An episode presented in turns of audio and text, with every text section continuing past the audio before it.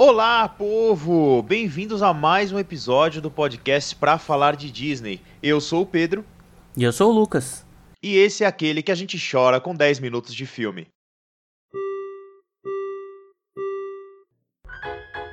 Please stand clear of the doors. Por favor, manténganse alejado de las puertas. Our next stop is the Magic Kingdom.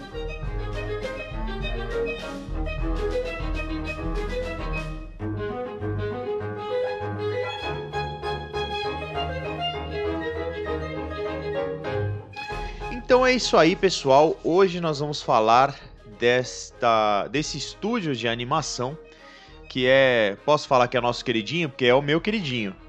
Cara, no, que, no queridinho é uma palavra muito forte, mas eu gosto muito.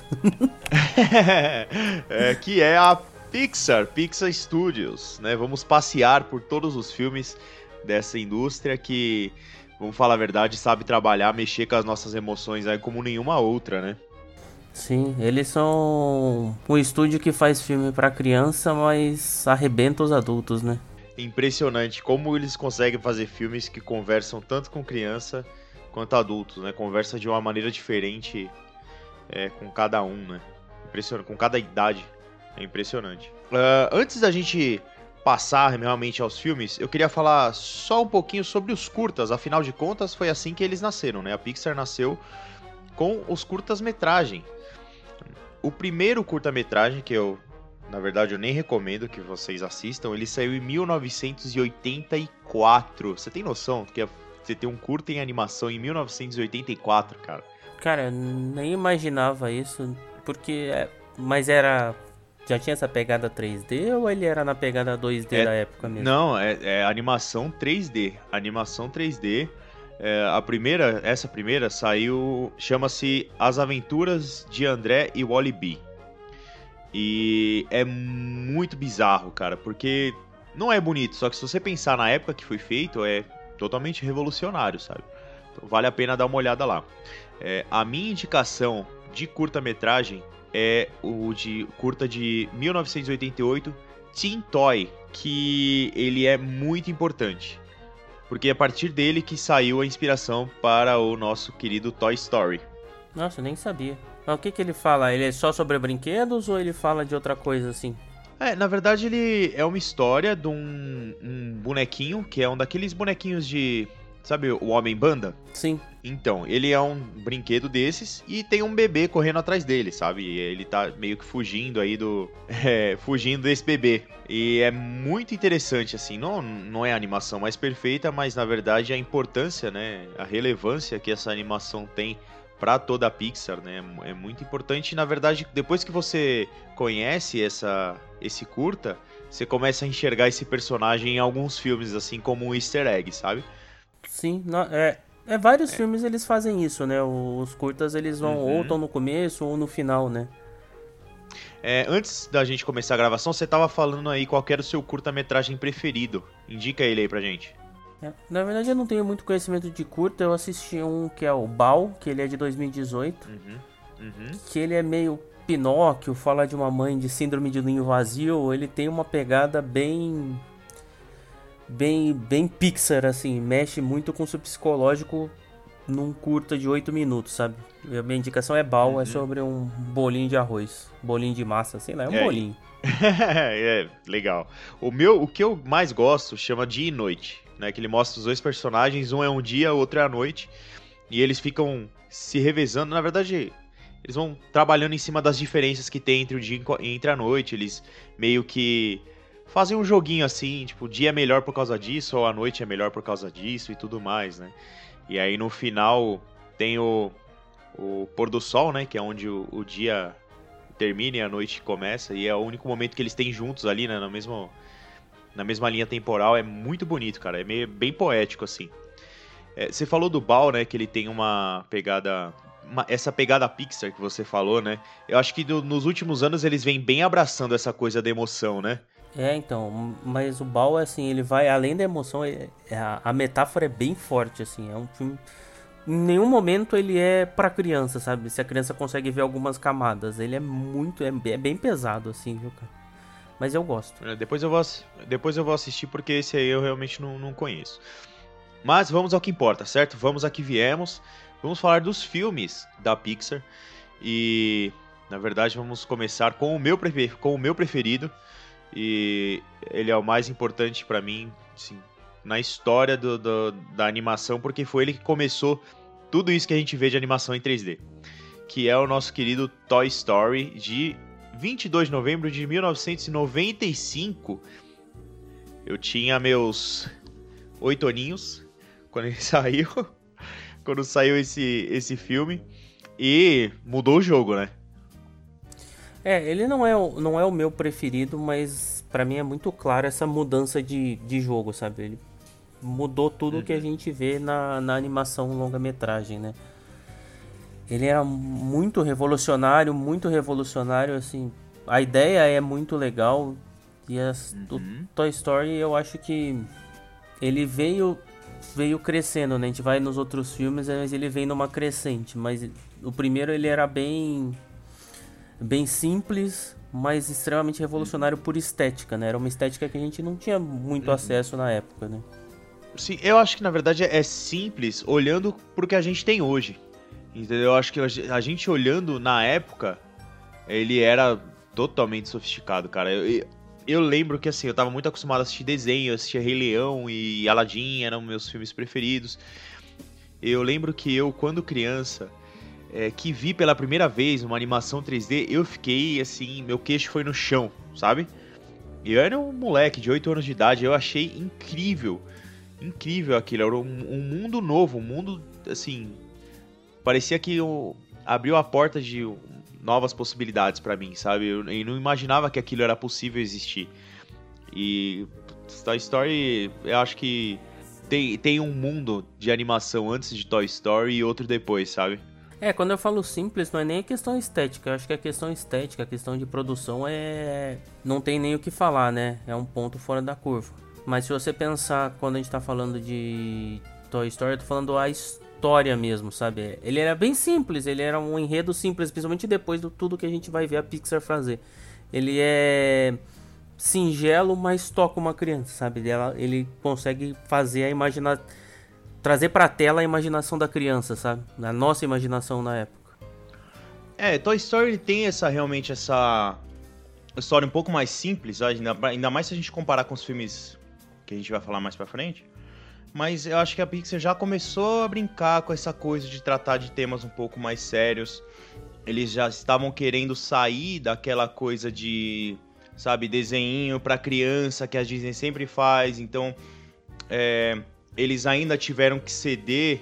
A gente, eu não vou entrar em detalhes, mas eles ainda tiveram que ceder para a parte da Disney que queria ter música no filme, que a Disney tem muito essa pegada de musical, então ainda tem algumas músicas no filme. Alguns filmes da Pixar mais recentes não tem mais música, né? Então, ainda tem essa coisa. Eles estão começando a ousar, sabe? A entrar nos eixos ali. Eu acho que eles foram muito espertos em ceder um pouco né? E aos poucos ir tomando a forma que a gente conhece hoje. É, se a gente pegar a profundidade dos personagens e até a transformação que acontece é, neles durante o filme é muito legal, assim, é, é eu acho que é, é, já começa, a gente começa a, a, enxergar essa complexidade de roteiro, sabe? Sim, sim, eu acho que o roteiro é muito bem construído, né? Eu tô até olhando aqui, o, o título em Portugal foi Toy Story, Os Rivais. Então, os caras entregam o negócio na, na, saída, né? É verdade. É, você sabe que são personagens tão fortes, né? Que até hoje.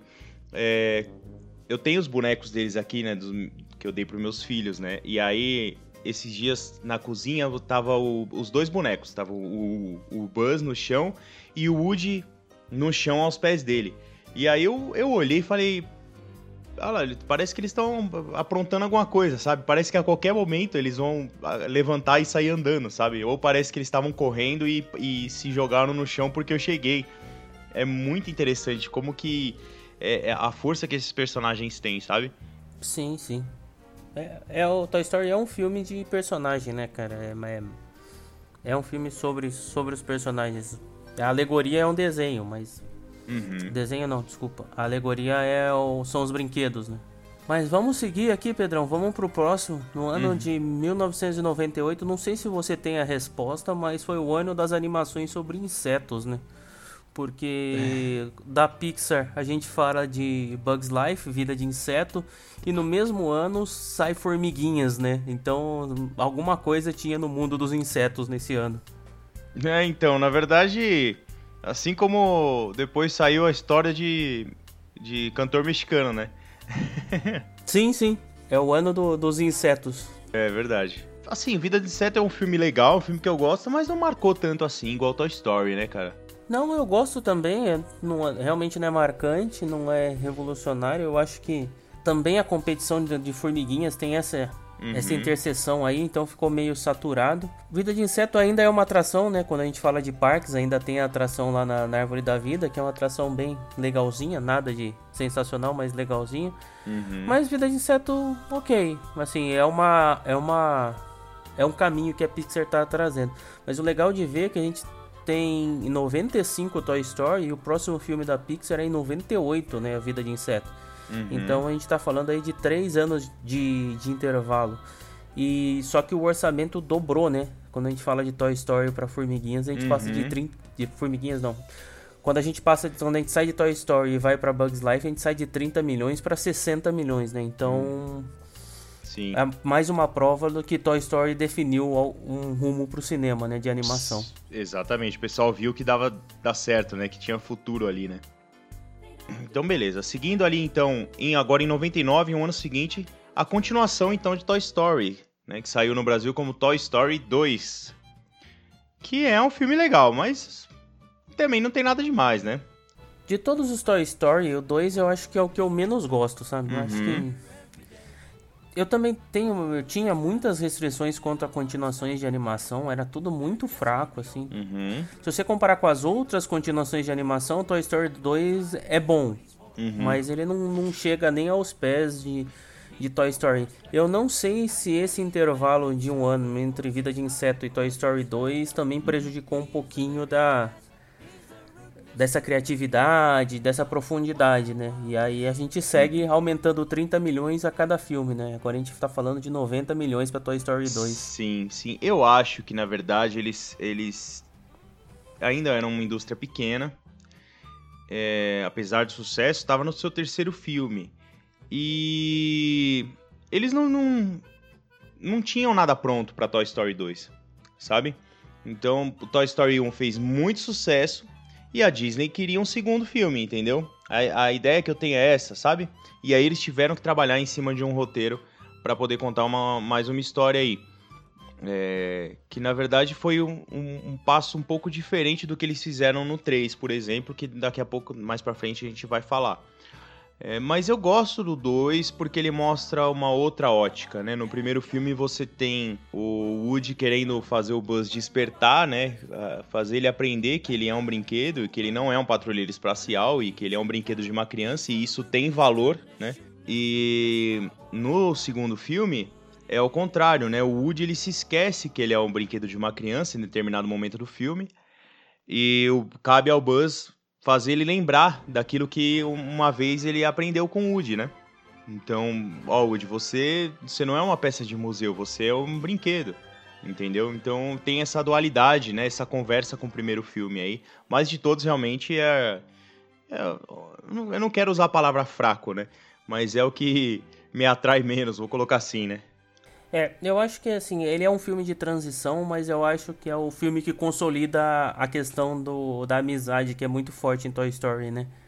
Sim, eu acho com que, certeza. Eu acho que essa é a grande, é a grande contribuição aí de Toy Story 2, assim.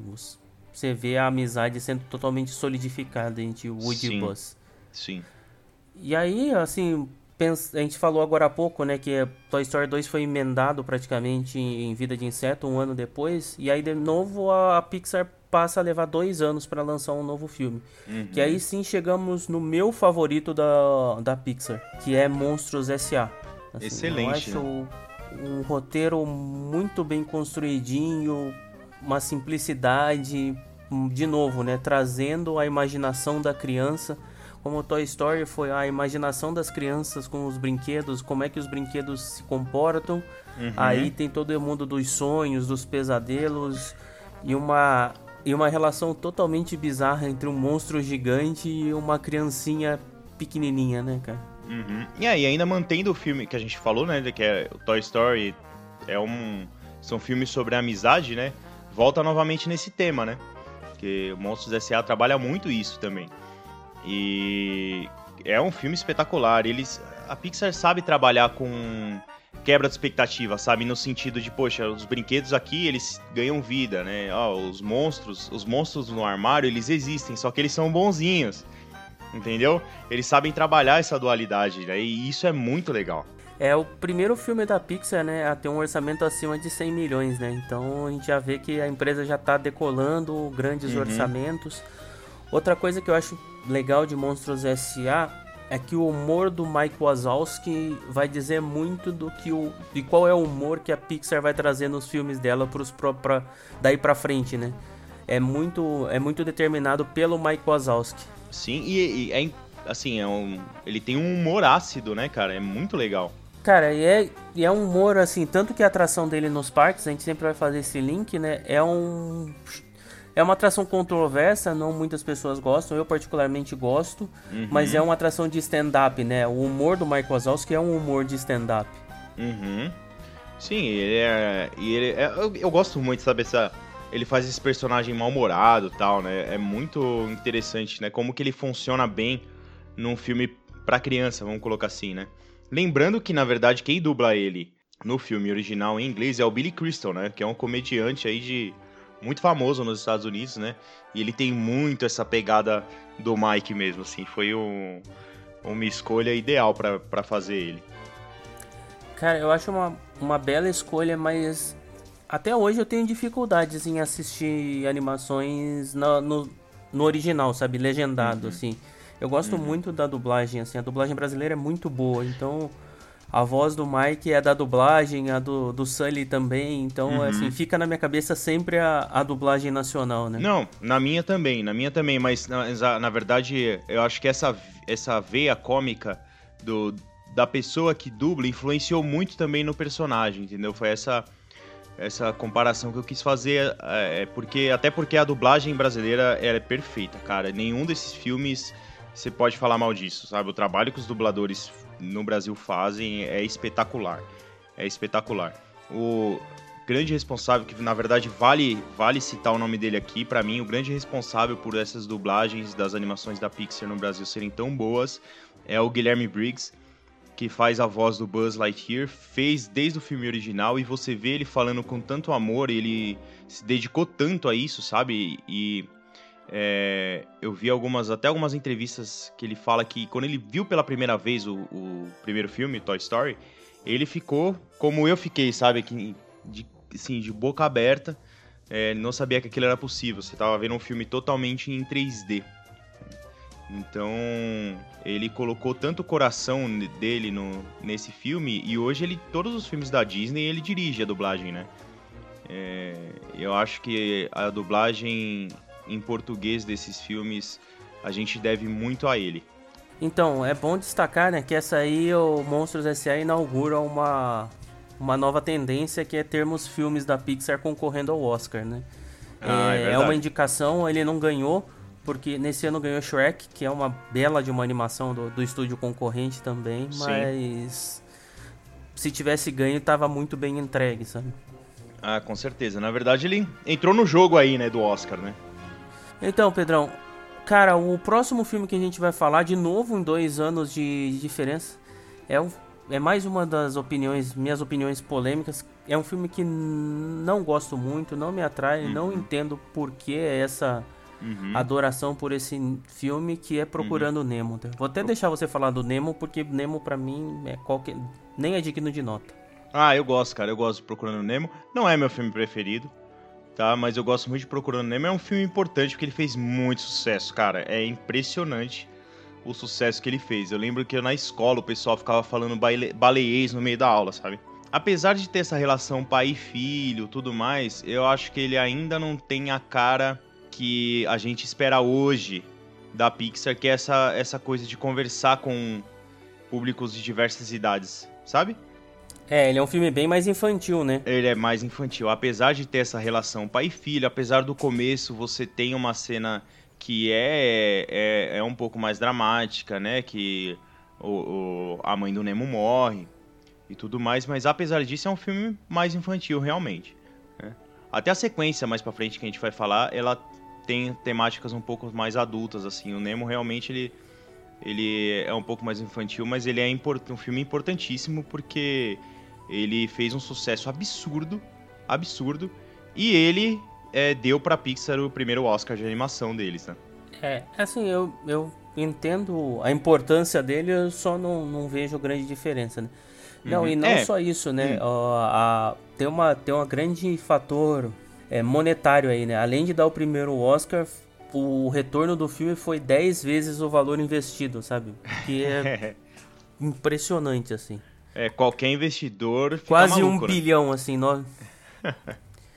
a gente só vai ver um bilhão mais pra frente só em Toy Story 3, sabe? Uhum. Então a gente tá falando muito tempo depois um filme da Pixar vai trazer um bilhão, sabe? E aí, uhum. aí chegou muito próximo com o Nemo. Então ele, Sim. ele tem o valor, apesar de eu não gostar, eu acho que ele tem um valor para uhum. principalmente pro estúdio aí muito muito relevante. Uhum. O próximo filme, que é de 2004, que é que a gente vai falar, eu acho que você até concorda comigo que é, eu gosto mais dele do que de Procurando Nemo, que é Os Incríveis eu gosto bastante dele porque ele tava, ele tava começando a surfar essa onda, né? A gente teve X-Men, X-Men 2, uhum. e ele sai antes do Quarteto Fantástico, sabe? Uhum. E como uhum. filme de super-herói, Os Incríveis é melhor que o Quarteto Fantástico. Então, o pessoal é, que acompanha a gente sabe que a gente é fascinado em filme de herói. Então, uhum. pô, filme de herói, Pixar, Disney, não tinha como dar errado, sabe? Eu gosto muito de Os Incríveis. Perfeita definição.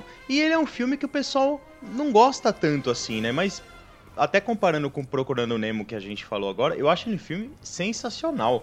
Eu acho toda a temática a estética dele, que é aqueles filmes de espionagem dos anos 60, sabe? É muito legal, cara. Os caras fizeram um trabalho de estética combinado com a trilha sonora e mistura filmes de super-herói com filme de espionagem. É muito legal, é bem interessante o caminho que eles, que eles tomaram aí para os incríveis, que é bem diferente do que os outros filmes pro, propuseram, né?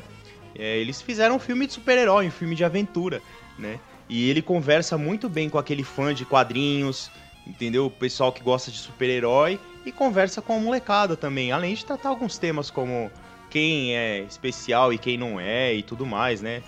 É, já trata um pouco sobre aceitação. Tem um pessoal mais chato que fala que ele é um filme. Como é que fala? Que ele fala que só quem tem superpoder é, é bom, né? Um negócio assim.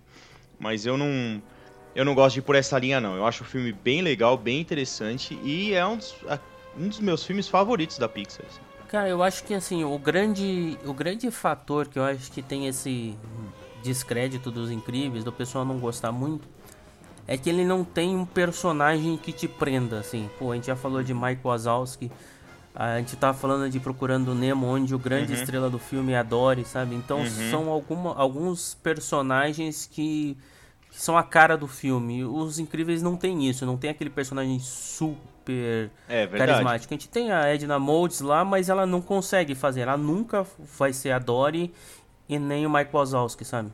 Sim, você não tem um personagem, aquele que é a cara do filme, mas não será que isso não foi proposital? Porque a ideia é fazer um filme sobre a família? Eu acho que pode ter sido proposital, mas aí gerou menos apego, né? E aí uhum. gera menos apego até uhum. do que Bom, já vou passar até do próximo filme que a gente vai falar, dois é anos depois, agora em 2006, uhum. que é o sidekick, é o meu sidekick favorito, sabe? Quem tá falando de carros. Adoro carros, adoro uhum. Tomate, acho uhum. sensacional, cara. Adoro é. mesmo carros. Aí, novamente, a, é a, Pixar toca no coração, né, cara? Porque o Carros é um filme espetacular, emocionante demais, velho. É realmente um filmaço, assim, e, novamente, conversa com é, é aquilo, né? Daí para frente a gente vai ver que os filmes eles vão conversar com todo mundo. Ele tem anima as crianças, a molecada acha engraçado e ele toca em temas adultos, sabe? Se ele sabe emocionar os adultos. É, é um filme que também só foi indicado pro Oscar, na verdade, só pra voltar aí, né? O... Os Incríveis também venceu o Oscar de animação. Carros não ganhou em 2000, 2006, na verdade em 2007. Perdeu pra Rap Fit, que também, pra mim, não é nada que vale a pena, mas assim, eu gosto de carros, ele tem esse apelo emocional. Uhum. De novo, ele tem o mesmo efeito do Toy Story para mim, porque cê, lá você teve os brinquedos, as crianças com, imaginando como é a vida dos uhum. brinquedos, e carros me mostrou muito a visão de criança, sabe? Que você tem uhum. aquela sua coleçãozinha de Hot Wheels, aí você tem um outro caminhãozinho, então você faz os carrinhos diferentes interagirem de acordo com a sua com a sua imaginação. Eu acho que Sim. carros reaviva isso a gente consegue voltar lá no que o primeiro Toy Story nos, nos, proporcionou, sabe? É, eu tenho realmente essa mesma sensação, assim, sabe? De você estar tá dentro das, da imaginação de uma criança, sabe? É realmente essa, essa mesma sensação de Toy Story que eu tenho aí. Só uma cena que eu, eu gosto, pra gente ver como é, a, a, Pixar sempre evolui, é, tanto no roteiro como esteticamente, né? Eu lembro que quando eu assisti Carros pela primeira vez, tem a cena que eu que eles passeiam ali no, no canyon, sabe? Pela aquela estradinha secundária, cheia de curvas e tal, e chega uma hora que eles passam numa... No, em algumas folhas que estão no chão, sabe? Sim. E, cara, que cena linda. Eu lembro que eu fiquei de cara nesse filme aí, cara. Eu fiquei assim... É, quando eu vi aquela cena das folhas, eu achei a coisa mais linda que eu já tinha visto no, no cinema, sabe? De, de, tão bem feito que era na época, cara. É, todo, cada, a cada filme a Pixar ela se, se supera em, em questão estética. E é muito louco, né? Que eles fazem uma cena de drift, né? Que lembrando Velozes e Furiosos Desafio Tóquio, que eles vão descendo a, uhum. a montanha uhum. fazendo drift, né? E é uma, uhum. é uma, boa, é uma boa referência aí. Uhum. Pulando então pro próximo filme, que eu, eu gosto, cara, eu gosto bastante, mas o pessoal acaba não falando tanto assim. Mas é um filmaço que é o Ratatouille, de 2007. Cara, eu gosto muito do Ratatouille e o Ratatouille antecipa um, um movimento que a gente vai ver mais pra frente, né? Que traz como Masterchef. É Porque verdade. a mensagem do Gusto é qualquer um pode cozinhar, né? Então uhum. é, uma, é uma simplicidade. Eu gosto muito de cozinha, então é um filme que, uhum. que mexe bastante comigo. De novo, assim, talvez falte mais. mais, como se diz? Mais conexão do, do personagem principal, ou uhum. até do, do menino lá que eu não lembro o nome dele. O Remy? O público. Não, Remy é o rato, né? Como que é o nome do, do menino? Ah, whatever. Do menino lá que cozinha, que o Remy mexe com ele, assim, eu acho que falta um pouquinho de. de proximidade, assim, ele não, ele não cativa tanto, assim. Pra mim, o meu personagem favorito aí é, desse filme é o irmão do Remy. Eu acho ele sensacional. Ah, Aquele o Django. gordinho lá, ele é espetacular, velho. É, o Django. Não, é o Emily. Ele é muito engraçado, cara. O personagem, na verdade, o menino ali, que não é o principal, ele é o coadjuvante, o principal é o Remy, é o Linguini. Mas eu acho que, na verdade, ele não é para cativar. Quem é para cativar é o Remy, porque o Remy que é o, é o personagem principal, sabe?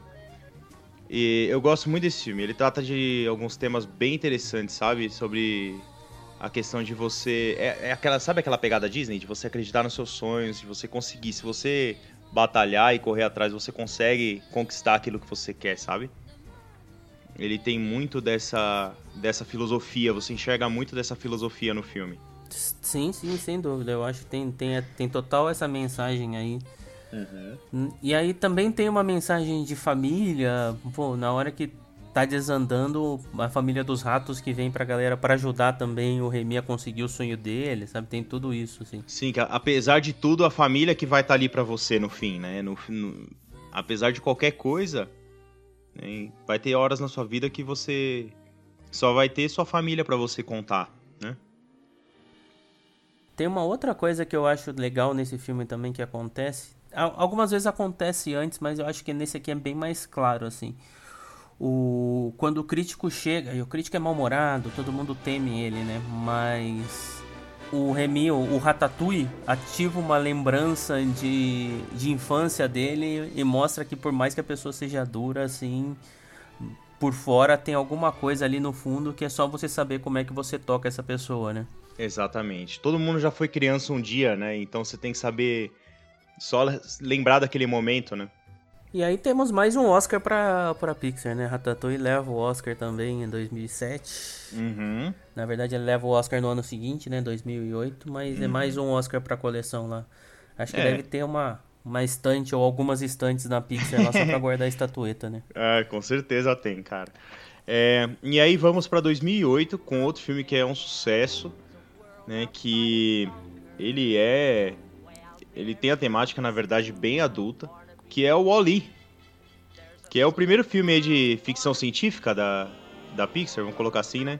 É, é, é na verdade tem a ficção científica, aquelas distropias também, né? Uhum. Então tem, é, também antecipa algumas algumas tendências que a gente vai ver no cinema fora animação pra frente, né? Uhum. O Ali eu acho que é um filme muito bom, mas por ele ter essa pegada. Porque assim, o Ali ele não tem nada de infantil. Então uhum. talvez isso tenha distanciado ele um pouquinho do público infantil da, é. da Pixar, assim. Eu ele tem cenas engraçadas, né?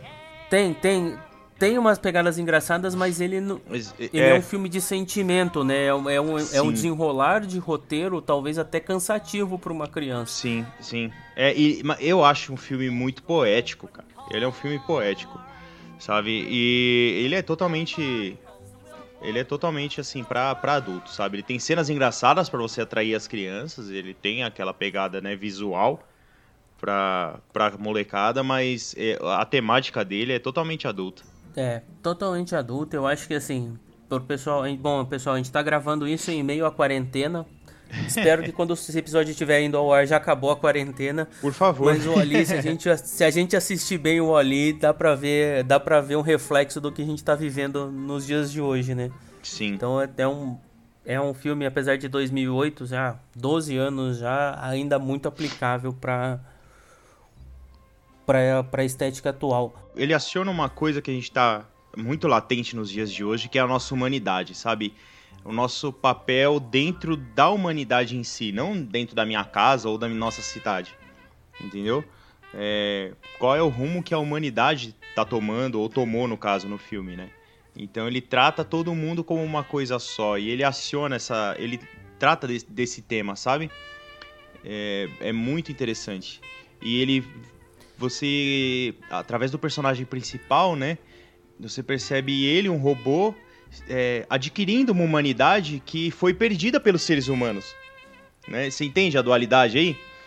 É, novamente a Pixar trabalhando com esses, com esses opostos. Né? Você tem, de um lado, uma humanidade que esqueceu o que, que é o ser um, um, um ser humano, né? a vida na Terra completamente esquecida. E você tem um robô se apaixonando pela forma humana de viver e se transformando neles, sabe? Querendo ser um humano ou, na verdade, se comportar como um ser humano, né? Adquirindo as emoções e tudo mais, que é uma coisa inerente nossa, né? É, é, é muito isso, assim, é, é, a humanidade, assim. Mas é uhum. é por isso que, de novo, né? É por isso que talvez seja tão difícil para para criança alcançar esse filme, né? Porque a gente estava falando muito de inocência anterior e esse filme ele dá uma desconstruída nessa inocência, né? Uhum. Sim também ganhou um Oscar o Ali, né, em 2008, mas eu acho que aí a Pixar achou um, um, outro rumo, tá? Principalmente quando a gente vai falar do nosso próximo filme. Uhum. Porque Up, que é um filme espetacular, assim, esse sim vale toneladas de lencinhos. ele vai nessa humanidade, mas ele consegue conversar com a criança quando a gente fala do Russell, uhum. da Kevin, então ele em Up ele aproxima esse filme mais adulto de criança, assim, que eu uhum. acho que a partir daí dessa nova década que a gente vai falar, aí a gente tá falando de Up em 2009, quando a gente passa de 2010, a Pixar vai emendando uma porrada em cima da outra, assim. Verdade. De filme para criança é mais que toca os adultos, sabe? Sim, eu acho que Up, ele é o primeiro que acerta no ponto. Sabe, ele acerta no ponto.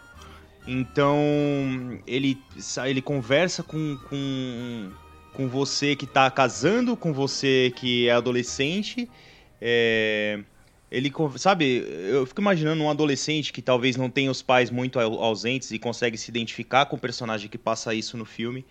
É, você consegue. O filme com certeza toca o pessoal de mais idade. Tá em situação talvez parecida com o Frederiksen, ou consegue se identificar com a situação que ele tá vivendo, sabe? Então ele é um filme que acerta no ponto, cara. Não tem quem assista o Up que não se emocione, que não se relacione com o filme de alguma maneira, sabe? E ele trata de seguir os seus seguir os sonhos, ele trata de, sabe, todo mundo tem alguma coisa na vida que queria ter feito que não fez, sabe? E ele te dá aquele clique de, poxa, levanta daí e, sabe, aquele seu sonho antigo, vai correr atrás, não tá tarde para isso. Ele é um filme espetacular. Ele é o primeiro filme que acerta nesse ponto assim em cheio, em cheio, além do que esse é o filme que te faz chorar na primeira cena, né, cara? Em 10 minutos de filme você já tá se acabando, né? É, não, esse aí foi o que eu falei, né? São as toneladas de lencinhos, né? Eu acho uhum. que Up tem um. E é um filme colorido, sabe? Ele é, ele é diferente de novo de Wally, né? Ele é um filme colorido, é um filme com estética muito feliz, com mais uhum. com uma mensagem que te deixa Uhum. Triste, te deixa com o coração apertado e depois você vê a mudança do Frederiksen, que é. Uhum. Todo mundo conhece um velhinho ranzinza, né, cara? Uhum. Eu acho que isso também aproxima a galera do filme, né? Uhum. Um dos grandes trunfos desse filme, para mim, foi ele sair da estética tradicional, que é o seguinte: o que, que a gente estava acostumado, e na verdade até hoje é assim. Você. É, todo filme que tem a relação de uma criança com o velho ranzinza, o que, que acontece? Você conhece a criança, ele apresenta para você e aí o filme te apresenta o velho Ranzinza, certo? E aí depois o filme inteiro, você lá no final do filme, você vai descobrir que aquele velho Ranzinza, ele não era Ranzinza. Entendeu? Aconteceram coisas na vida dele que transformaram ele daquele jeito, que fizeram ele ficar daquela, daquele jeito. E esse filme ele faz o contrário. Ele te apresenta a vida dele. Você entende? Ele te apresenta a vida do, do, do Cal desde criança, com sonhos dele, é, de, ele conhecendo a Ellie e tudo que ela representa na vida dele, até o momento que ele perde ela. E aí você entende exatamente por que, que ele tá daquele jeito e não tem como você olhar para ele e não se afeiçoar. Então você em nenhum momento você fica com raiva dele. Então todos os momentos que ele tá ranzinza, você entende por que, que ele tá daquele jeito e, vo e você se diverte com aquela situação, com aquele embate, né, daquele velho ranzinza com aquele menino todo animado e feliz. É, esse é um trunfo, é, um, é um, uma... É de uma é, é complexidade, sabe? Alguém que teve essa ideia, falou, olha, esse filme vamos fazer diferente, vamos apresentar a história desse... Do, do, vamos apresentar a história do velho ranzinza logo de cara, porque aí você ganha o público na hora, né? Você não precisa esperar até o final para você entender aquele personagem. Você já se afeiçoa com ele logo no começo. Cara, eu acho que assim, você acertou no ponto, assim. Eu acho que o que Up faz com, com a construção de personagem é tudo que a gente gosta de um bom roteiro, de uma boa construção de personagem. É tudo que a gente espera de um filme, um filme sem ser animação, sabe? Uhum. Dadas as devidas proporções, é o que a gente vê em Coringa depois, né? Você vê a construção do personagem muito bem feita. Uhum. Num filme, novamente, Up uhum. é um uhum. filme para criança. Up ganha o Oscar também, tá, cara? Até agora o Oscar mais merecido da Pixar, né? É, Sim, sim. De todos os filmes, eu acho que o Oscar mais merecido, mas aí, esse Oscar tem uma mensagem diferente, cara. Uhum. Por quê? Up derrota a princesa e o sapo. Uhum. Então é a uhum. Pixar dando Disney, olha aqui o que eu tenho, Disney. Uhum. Derrota Sim. um filme de princesa. E a Princesa e o Sapo é um filme legal. A Tiana Sim. é uma princesa legal. Mas uhum. aí a, a, Pixar se colocando no patamar de assim, ó. Quem dita o caminho da animação agora sou eu. Uhum. Eu acho que isso coroa, assim, dá ao Up tudo que, tudo que ele merece. É bem simbólico, né? É um prêmio bem simbólico. E assim, uhum. de todas essas listas, assim, de tudo que a gente vai falar aqui, se tem algum filme, se você não assistiu nenhum, eu falo, assista Up.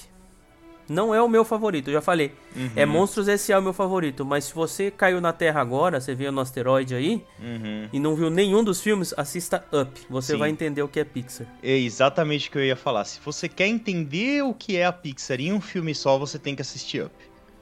Você tem que assistir Up, você vai saber do que, que a gente tá falando. Por que, que a gente tá fazendo um episódio só pra falar de Pixar, né? Isso aí, agora nós vamos mudar, né? Chegamos no ano de 2010 e aquela uhum. caixa de lenço de up já é insuficiente. Então, tragam um caminhão de lencinhos. Toy Story 3, Pedrão. Eu vou deixar você falar de Toy Story, que eu sei que cara, Toy Story é contigo, cara. É, meu olho já encheu de água, cara, só de começar a falar de Toy Story 3. O Toy Story 1 é o meu favorito pela importância, por ter me introduzido no mundo, sabe, da Pixar e, e por eu ter esse, essa, esse afeto, sabe, desde criança com Toy Story. Só que esse filme em 2010, ele veio assim para me premiar como fã, sabe, aquele presente. Eu, eu, me, eu senti que a Pixar tava vindo me dar um abraço, sacou? Falou assim, pô, eu, obrigado por você estar tá todos esses anos com a gente sabe? Por você ter ido criança no cinema assistir Toy Story, você. É, por você ter acompanhado a gente. Eu, me, eu senti a Pixar me dando um abraço quando eu assisti Toy Story 3. Era um filme que eu tava com muito medo. Porque, veja bem, a gente tá falando aí. São 15 anos, né? De diferença. O primeiro filme eu assisti quando eu tinha 8 anos de idade. E o terceiro filme eu assisti um mês antes de eu casar. Então, olha a diferença de público, né? De, olha o público que esse filme tem que atingir. Porque, querendo ou não, ele é um, ele é um filme da Disney. É, você tem que vender boneco, você tem que vender para criança, porque é um filme da Disney. Mas imagina a quantidade de velho dentro do cinema. E eu vou te falar que apesar do medo, esse filme ele veio assim como um rolo compressor na, nas minhas emoções, cara. Porque é, metaforicamente falando, eu sou o Andy. Eu sou o Andy. E quando, principalmente na cena final, o Andy brinca com os brinquedos pela última vez e, e se despede deles, é a gente dando tchau pra nossa infância e pra todo aquele universo, tudo aquilo que a gente ama, sabe? Isso toca de uma maneira muito profunda na gente. Até hoje, meus filhos assistem esse filme e eu não consigo assistir a, ao filme sem chorar. Não consigo. É impossível. É impossível. Tem, na verdade, duas cenas. E esse filme ele trabalha forte com a questão de, assim, de conversar com adultos e com crianças, né? Ele é muito forte nisso. E tem a cena do, do lixão. Sabe a hora do lixão que eles estão indo pra. Essa cena, ela é tão pesada. Ela é tão pesada. Meus filhos brincam, meus filhos brincam dela, falam: "Ah, tá chegando no fogo, não sei o quê". E eles comemoram que vem o Garry salvar eles, tal, mas é uma cena tão pesada porque eles não veem saída. E eles viram pro lado, só tem eles ali, os amigos deles, e falam: "Pessoal, é agora, a gente vai morrer". E todos aceitam isso e dão as mãos pra, sabe, é, terminar a aventura do jeito que eles começaram juntos, sabe? É muito forte, é muito pesado. E eu no cinema aparecia, assim, não tinha mais lágrima quase, né?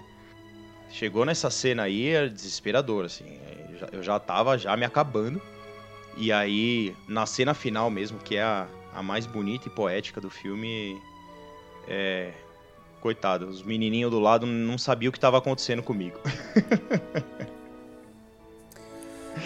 Bom, pessoal, isso é Toy Story 3. Não vou atrapalhar, não vou falar mais nada, sabe? É, é. A cena que me faz chorar realmente é a do lixão. Não tem mais o que falar. Oscar totalmente merecido. Ah, merecidíssimo. Merecidíssimo. Toy Story 3, quando eu terminei de assistir, apesar da emoção, se você não fossem brinquedos, ele é um duro de matar, sabe? É um filme de ação. Toy Story 3 é. é. um filme de ação que te emociona, assim. Uhum. Não é uma animação, não é um filme para criança, é um filme de ação que tem uhum. emoção, sabe? É, é, no nível de ação, um vilão sensacional, mas eu vou parar de estragar que eu disse que não ia que eu não ia estragar. Não, vamos falar Só mais, ó. Tem agora é, não, não e... cara, não precisamos falar mais de Toy Story 3. Eu acho que tá bem, tá bem tá dito. Tá bem, realmente, realmente. E, e sabe assim, Toy Story 3 é um filme fantástico, né? Uhum. E o filme que vem depois dele faz ele ser ainda melhor, porque de tudo que a gente vai falar agora, eu acho que esse é o pior filme de toda a lista, sabe? E, e ainda tem um orçamento de 200 milhões, o mesmo é... orçamento de Toy Story 3.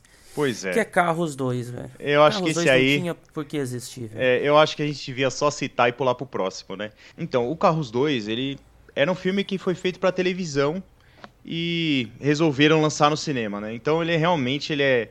Eu acho que não vale nem ficar muito tempo nele. Vamos pular pro próximo que é bem legal. Isso, vamos pro próximo. Vamos falar agora de um filme de princesa, né? O primeiro filme de princesa da Pixar. Pois é. A gente não tinha falado de filme de princesa. Cara, é um filme que eu também gosto bastante. Uhum. Por ser um filme de princesa, é uma princesa diferente. Talvez, quando se eu for votar nas minhas top 3 princesas da Disney, a Mérida pode aparecer. Nunca parei para pensar, mas agora pensando talvez ela é, apareça. É uma princesa que não quer ser princesa, né? Isso. Voltamos naquela pegada de família, né? A Pixar indo pro, pro lado familiar, mostrando o que, que é o que é família. Uhum. Cara, eu gosto muito de, de Valente, sabe? Não, Valente é um excelente filme.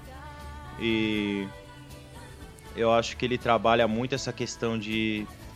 Poxa, por que, que eu preciso fazer isso se eu não quero? Sabe? Entra novamente a questão de aceitação, essa relação que você tem com a família, as expectativas que sua família tem com você e, e talvez quando você é adolescente, que é o caso do filme, você não se preocupa muito em trabalhar isso, sabe? Você não entende que às vezes seus pais têm expectativas, né? E que você tem que ter esse certo jogo de cintura para falar, olha, isso aqui não é o que eu quero, mas esse outro caminho também é legal, né? Então ele trata muito bem, bem disso, né? É um excelente filme. É, ele também leva o Oscar aí, né? E aí uhum. depois a gente vai ver que a hegemonia da, da Pixar, desde a partir de Toy Story 3 ela começa a cair, né? Valente é um dos que ganhou o Oscar, mas depois a gente vai ver uma, uma decaída na questão das estatuetas. Uhum. Até, até porque chegou uma hora que. Chegou uma hora que a Pixar ela influenciou tanta gente que tá todo mundo ficando bom, né, cara? É, eu acho que é isso, assim. Desde Toy Story a Pixar vai subindo a régua, vai subindo a régua e a galera correndo atrás, a gente vai uhum. subindo a régua. Uhum. E aí mudou, né? E aí Passando para um filme, pro próximo filme nosso, gente, nós já estamos em 2013. Nós começamos em 95, né, Pedrão? 95, estamos aí há quantos anos? 20, é, 18 anos. 18. Acabamos já. A Pixar acaba de se tornar maior de idade. Já podemos prender a Pixar quando ele lança Universidade Monstro. Que é um filme ok, mas eu vou te dizer que eu tenho um guilty pleasure com Universidade Monstro. Assim, ah, eu, pra eu, mim. Eu acho divertido, Ele me lembra cara. muito A Vingança dos Nerds, sabe? Aqueles filmes que a gente assistiu, aquele filme trecheira dos anos 80. Uhum. Universidade, fraternidade, Sim. é aquilo, sabe? Me pega, me pega por esse... Eu sei que não é um filme da mesma qualidade do primeiro, mas me pega, sabe? Uhum. É, não, ele tem totalmente essa pegada dos filmes dos anos 80 e 90 de faculdade, sabe, cara? É, você falou até que ele é um guilty pleasure, né? Mas eu acho bem divertido. Eu acho que o pessoal é muito cruel com esse filme aí, cara. Porque ele é, ele é um filme legal. Ele talvez não é um filmaço, ele não emociona tanto quanto é, todos esses outros filmes que a gente falou, mas ele é um filme divertido.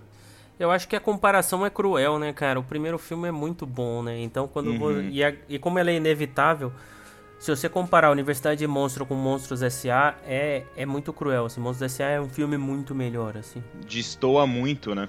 Cara, e aí, né? Passando aí, vamos para 2015, um filme que também gosto bastante. Uhum.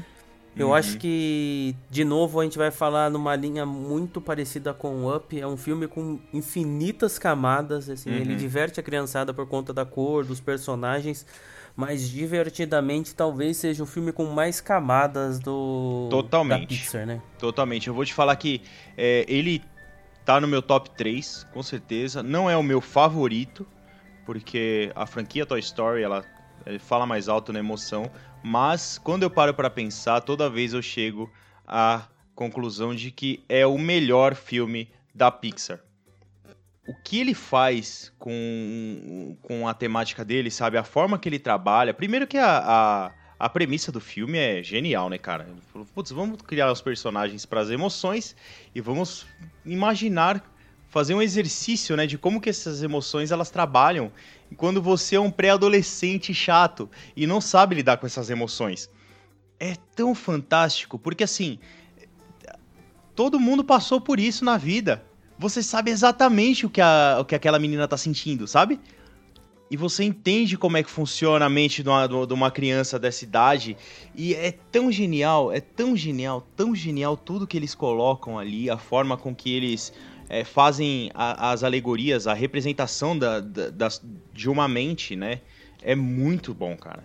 Cara, concordo contigo, é, é muito bom. E assim, até tem um Nerdcast falando só de Divertidamente, que é muito bom, porque você vê que tem vários embasamentos científicos, assim, algumas teorias de psicologia Sim. que eles estão lá no desenho, sabe? As uhum. alegorias, elas têm um embasamento científico que é muito legal. Sim, é, eles têm que fazer um trabalho de consultoria gigantesco, né, cara, para fazer um filme desses.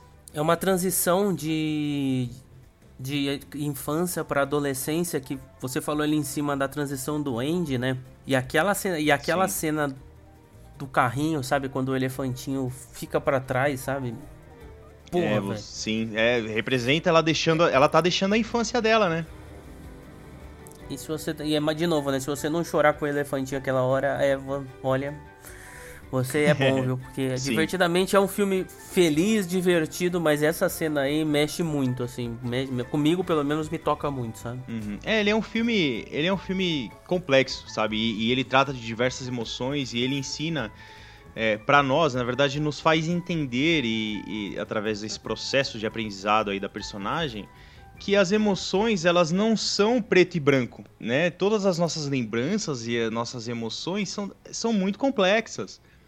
É, ele explica a nostalgia de uma forma tão sensacional, sabe? Que é aquela é aquela lembrança que ela é triste e alegre ao mesmo tempo. Você entende? Sim. Porque ela foi um momento feliz da sua vida, só que assim, já passou e ela traz essa sensação de tristeza por conta disso. Não, e assim, o movimento e, as, e como eles não são, como essas coisas não são separadas, né, Pedro? Assim, uhum. como um movimento, um momento feliz, ele não é só feliz. Provavelmente ele vem um momento triste antes e que te deixou feliz, sabe? E é a mesma sim. coisa, assim. Sim, sim. E, e eu acho uma alegoria sensacional depois, né? Quando eles refletem também a, a, a cabeça de todos com a mesma com a mesma central de controle, né? O, uhum. o pai, a mãe com aquela sim, central sim. de controle.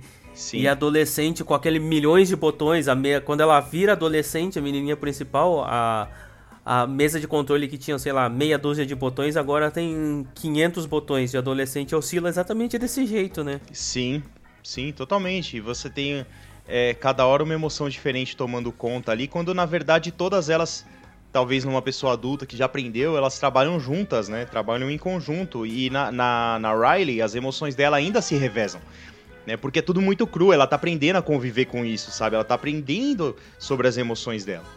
É um filme espetacular. É um filme espetacular. Fora, as, assim, as, as pequenas frases, eu adoro isso, né?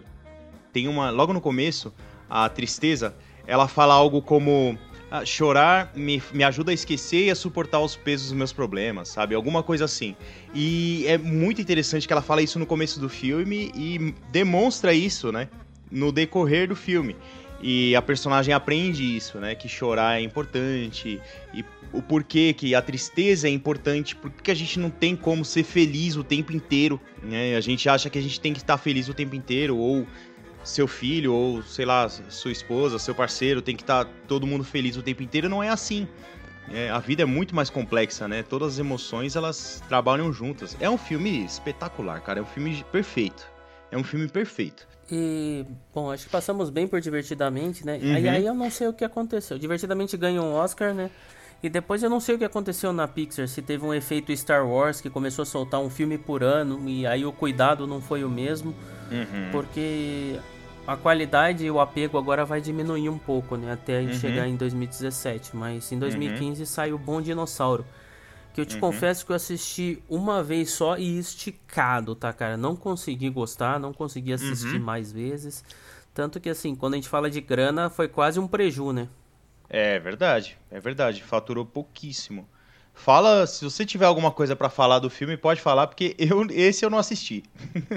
Próximo, então vamos para Procurando Dory. Procurando Dory, bem legal. Então, minha sensação com Procurando Dory é a mesma do Procurando Nemo, eu tenho pouco uhum. apego, uhum. mas esse aí já deu grana, porque tinha muito apelo do primeiro filme, né? E aí uhum. a gente uhum. tá falando de muitos anos depois.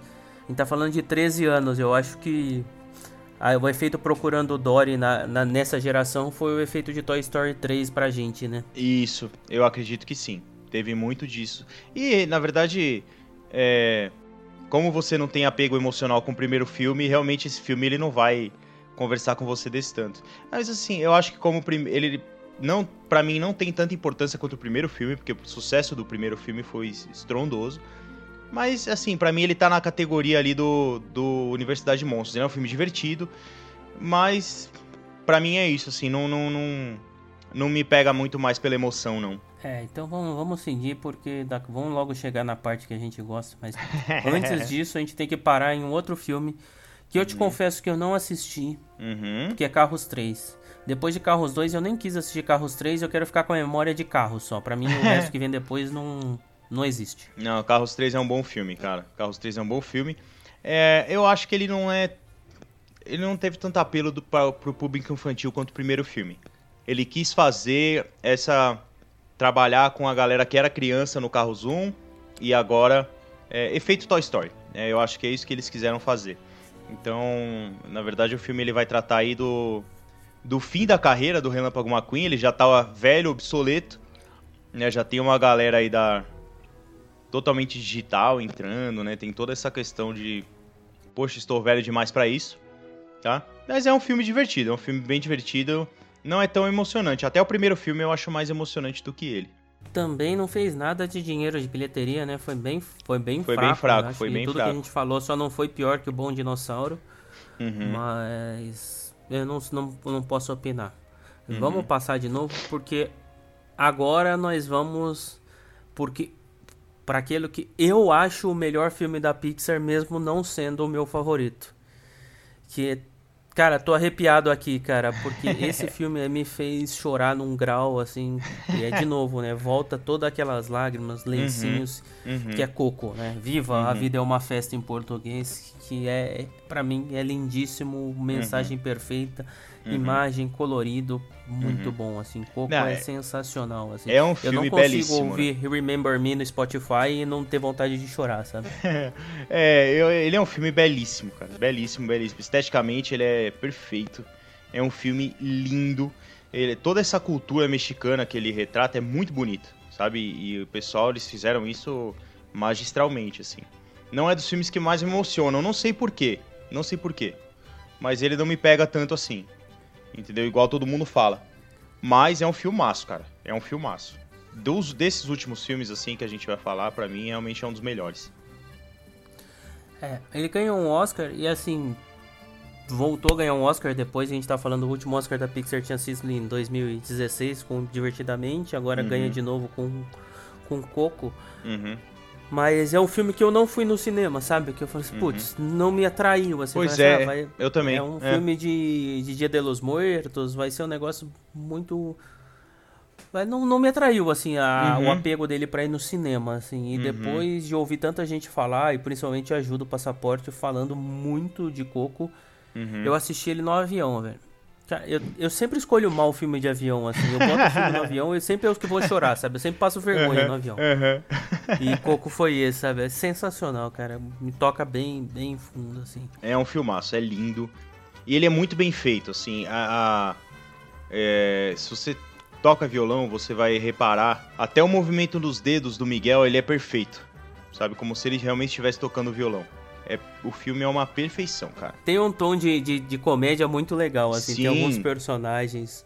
O, o avô do Miguel, a Frida Kahlo, a outra banda. Sim, é, a Frida Kahlo é espetacular. A Frida Kahlo é espetacular. Agora eles vão subir pelo abacate que sou eu. Putz, é, é muito engraçado, cara. É muito engraçado. E ganhou o Oscar, né? Merecido, né? Ganhou, merecidíssimo, merecidíssimo. Um filme lindo, com uma história fantástica, esteticamente muito uhum. bom, trilha sonora. E é de novo, né? Gente, você falou assim que ah, a Pixar abandonou as músicas, mas nesse filme tem música e faz total sentido com o enredo, não é uma música Exatamente, gratuita, né? não é que nem no Toy Story 2 que tem a música da, da Jessie, que ela é totalmente jogada, né? Então, é, nesse filme ele é um filme sobre a música, né? Então ele é, é assim, perfeito. É um filme excelente, é um filmaço. E aí passamos para mais uma continuação. Os Incríveis 2 também não assisti, tá? uhum. tá? Mas esse eu não assisti porque a hora que tiver passando na TV a cabo eu assisto. Eu não fiz um esforço para assistir. Não sei, você assistiu? Eu assisti. Deu dinheiro esse filme, hein?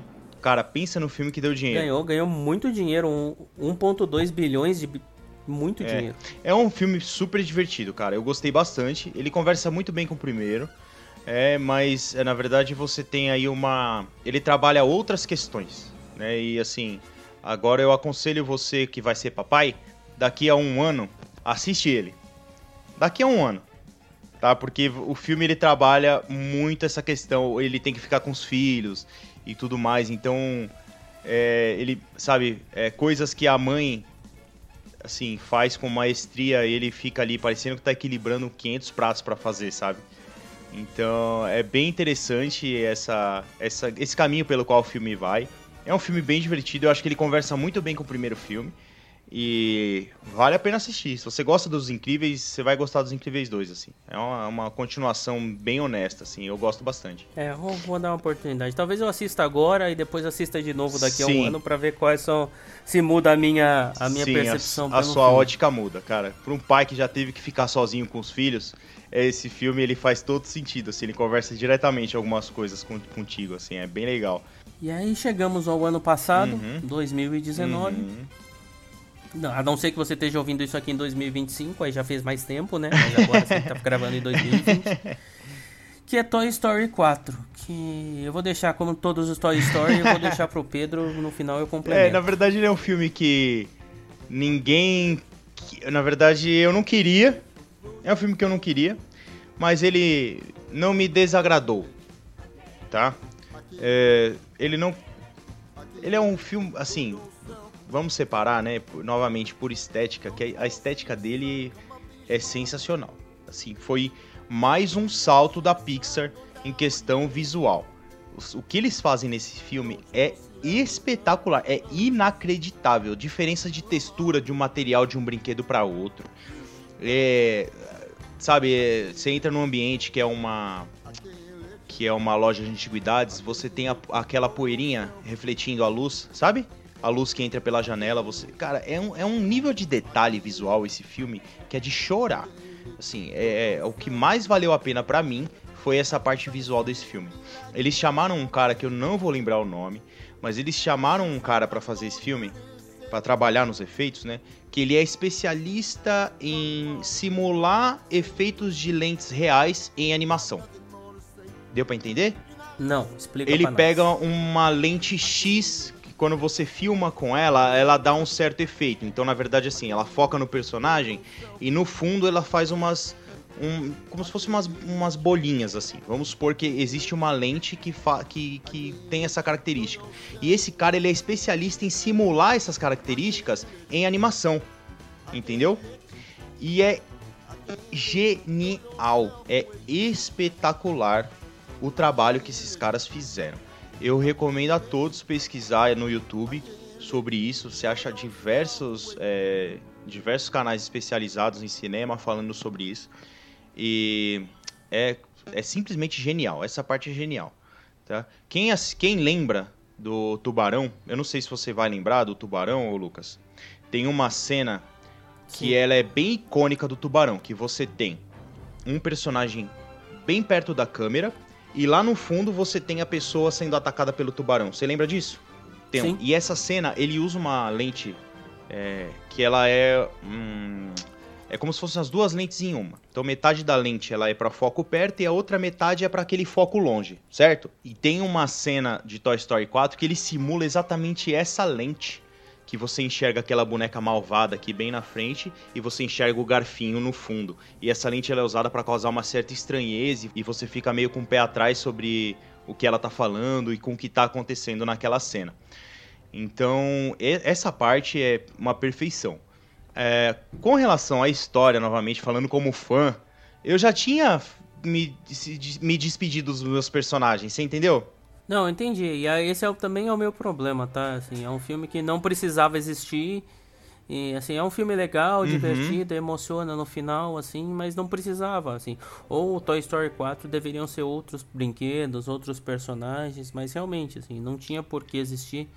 E eu acho previsível. Uhum. O filme esteticamente ele é lindo, assim, mas eu, tudo que uhum. acontece é muito previsível, uhum. muito diferente Sim, de é, Toy Story 3. Realmente, realmente. Toy Story 3, na verdade, é uma virada atrás da outra, né? Ele não é nada previsível e esse filme você já meio que sabe onde vai terminar, né? Vocês sabem onde vai terminar. Apesar de ter, assim, o filme ele tem coisas muito legais, como o surgimento do Garfinho. É, uma coisa que realmente me incomoda nesse filme, eles deixaram o Buzz um burro. E isso eu fiquei bem chateado. No que eles fizeram com o Buzz Lightyear, eu achei um desrespeito ao personagem absurdo, assim. Eles deixaram o Buzz muito burro. Porque, sei lá por que fizeram isso. Porque, na verdade, ele quase não aparece no filme, né? E quando ele aparece, ele tá muito estranho, ele tá muito diferente do personagem original. Não sei se você teve essa sensação também. É, tive, eu achei muito. É... Eu não sei, é, é, eu acho que era para dar algum destaque pro Buzz quando a Sim. história não era sobre o Buzz, sabe? E aí, para chamar atenção para uhum. ele, virou aquela, aquela comédia Os Trapalhões, sabe? Cara, é um filme que também fez bastante dinheiro, de novo, né? Mais um filme de Toy Story uhum. passando de um bilhão o que provavelmente nos trará um novo filme de Toy Story, né? Porque deu dinheiro, não tem jeito. É bem triste. Qual a história que eles vão contar daqui pra frente, né? Então, saturar a franquia assim, é, eu, eu acho bem triste. Para mim, encerraria nos três filmes, que foi perfeito. Fechou um ciclo da minha vida, eu não precisava ter voltado, entendeu? Apesar de ser um filme bom e eu gostar e ter toda a parte visual que eu já falei, não vou repetir. É, mas ele é um filme que realmente não era necessário. É, e aí, passando, chegando no ano de 2020, onde estamos gravando esse, nós temos Onward, o Dois Irmãos, né? Que foi um filme. Eu ainda não assisti, porque, a, na verdade, ele estreou no dia 6 de março. E a pandemia que a gente está vivendo hoje, ela foi decretada no dia 11, né? Então uhum. foi um uhum. filme muito prejudicado por isso. Sim. Quem teve acesso a ele foi pelo Disney Plus ou uhum. pelo Caminhos Alternativos. Mas eu vou esperar uhum. chegar aqui o Disney Plus para assistir. Mas eu, o que eu assisti dele foi o trailer na, na CCXP, né? Uhum. Então me pareceu um filme divertido, parece que tem uma mensagem legal. Uhum. É, na eu verdade, assim. Eles apelaram um pouquinho, né? pra uhum. tentar atrair gente, porque a gente tá falando de Tom Holland e Chris Pratt juntos, né? É, é, que são dois nomes, assim, fortíssimos, né, cara, hoje na, no, no cinema, assim, né? A galera ouviu Tom Holland, ouviu Chris Pratt, vai correndo assistir, né? É isso, eu não tenho muito o que falar sobre esse filme não, porque eu ainda não assisti, cara. É, eu também não. Na verdade, assim, eu até pensei em arrumar um jeito para ver, vamos colocar assim. Só que eu gosto muito de assistir esses filmes dublados, cara. Eu acho que vai ser uma pena, eu vou perder muito assistindo ele legendado. Eu gosto da dublagem desses filmes é, no Brasil. E, e, eu, assim, eu, eu tô com a expectativa boa para esse filme. Eu acho que eu vou gostar, porque ele trata da temática que eu já gosto, que é toda essa mitologia fantástica de elfo, de, de centauro, entendeu? E, e eu gosto dessa, de toda essa mitologia. E eu tô esperando pra, assim, quando tiver oportunidade, realmente assistir.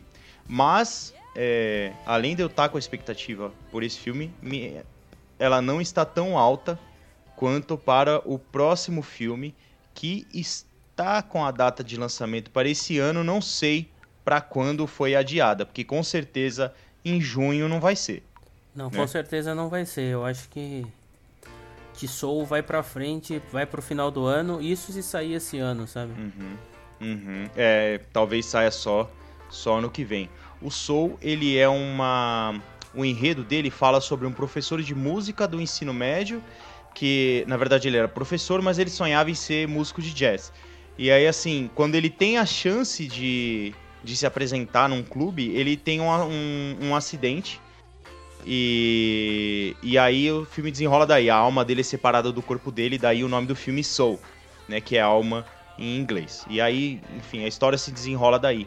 O personagem principal no, no filme original é feito pelo Jamie Foxx, que fez o Ray Charles, né? E, que também é cantor, né? Então ele é um filme que vai ter toda essa pegada de jazz que eu adoro. E, e ele tá com muita cara de ser um daqueles filmes que vai, vão emocionar bastante, sabe? Sim. Tá com cara de que vai precisar levar lenço de, lenço de papel pro cinema. Eu dei uma consultada aqui, parece que ele vai para junho de 21, tá? Hum, ele legal. vai para outra data que a Pixar tinha para lançamento de filme, então e eu acho que talvez uhum. eles tentem dar uma, uma revivida em Onward esse ano também. Não sei com o que, que a gente vai passar, né? Mas talvez eles tentem dar uma revivida, às vezes trazer o filme de volta no cinema, alguma coisa do Sim. tipo. Provavelmente eles vão lançar Onward de novo no cinema pra gente poder assistir, porque tem muita gente que quer assistir e só não foi realmente porque os cinemas estão fechados, né? É, então, é, vamos ver o que, que, vai acontecer aí. Mas realmente, entre o Onward e o Soul, o, minha expectativa pro Soul tá altíssima, altíssima. Pessoal, a gente não foi no cinema, não é porque o cinema não tá fechado, é porque a gente tá em casa de quarentena, tá? Fica o disclaimer. É, os dois, né? É verdade. Se tivesse aberto o cinema, eu não iria. Tá? Mas, assim, tá fechado e a gente tá em casa. é isso aí. É isso aí, Pedrão. Eu acho que nós viajamos aí por toda essa essa magia da Pixar uhum. aí. Fizemos uma viagem pelos 25 anos. Cara, o tempo é Pois é. implacável, é. né, cara? Porque eu não, nunca te diria é. que seriam 25 anos, assim.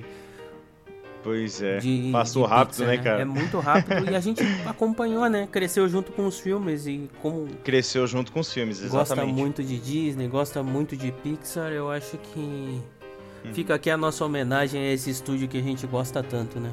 Então, pessoal, é isso aí. Fica a nossa homenagem, como o Lucas falou aí, para esse estúdio maravilhoso que a gente ama tanto. E você pode conversar com a gente, fala qual é o seu filme preferido e por quê no nosso e-mail, que é o para falar de Disney gmail.com ou nas nossas redes sociais. Você vai me encontrar lá no Instagram no para falar de Disney ou o Lucas no Wishing Underline Orlando. Vai lá, pode me xingar porque eu não gosto do Nemo. O pessoal tem esse, gosta desse esporte também, de me xingar, então mais um motivo aí. é isso aí. Uma coisa que vale comentar que a gente deixou passar, mas não ia dar tempo de falar, que é a trilha sonora desses filmes. Que a Pixar tem um capricho e uma excelência na trilha sonora. É, meus o meu compositor principal de filmes da Disney, ele trabalhou, é, trabalha com a Pixar, né? Sempre que é o Randy Newman, mas eu acho que depois vale um episódio só pra gente falar de trilha sonora. Vamos lá, eu participo do que eu lembro as letras. Você que é o músico que vai ser o especialista aí. Mas valeu, Pedrão, é isso aí, pessoal. Esperamos vocês no nosso próximo episódio aí. Valeu, pessoal. Muito obrigado e até a próxima. Tchau, tchau. Tchau, tchau.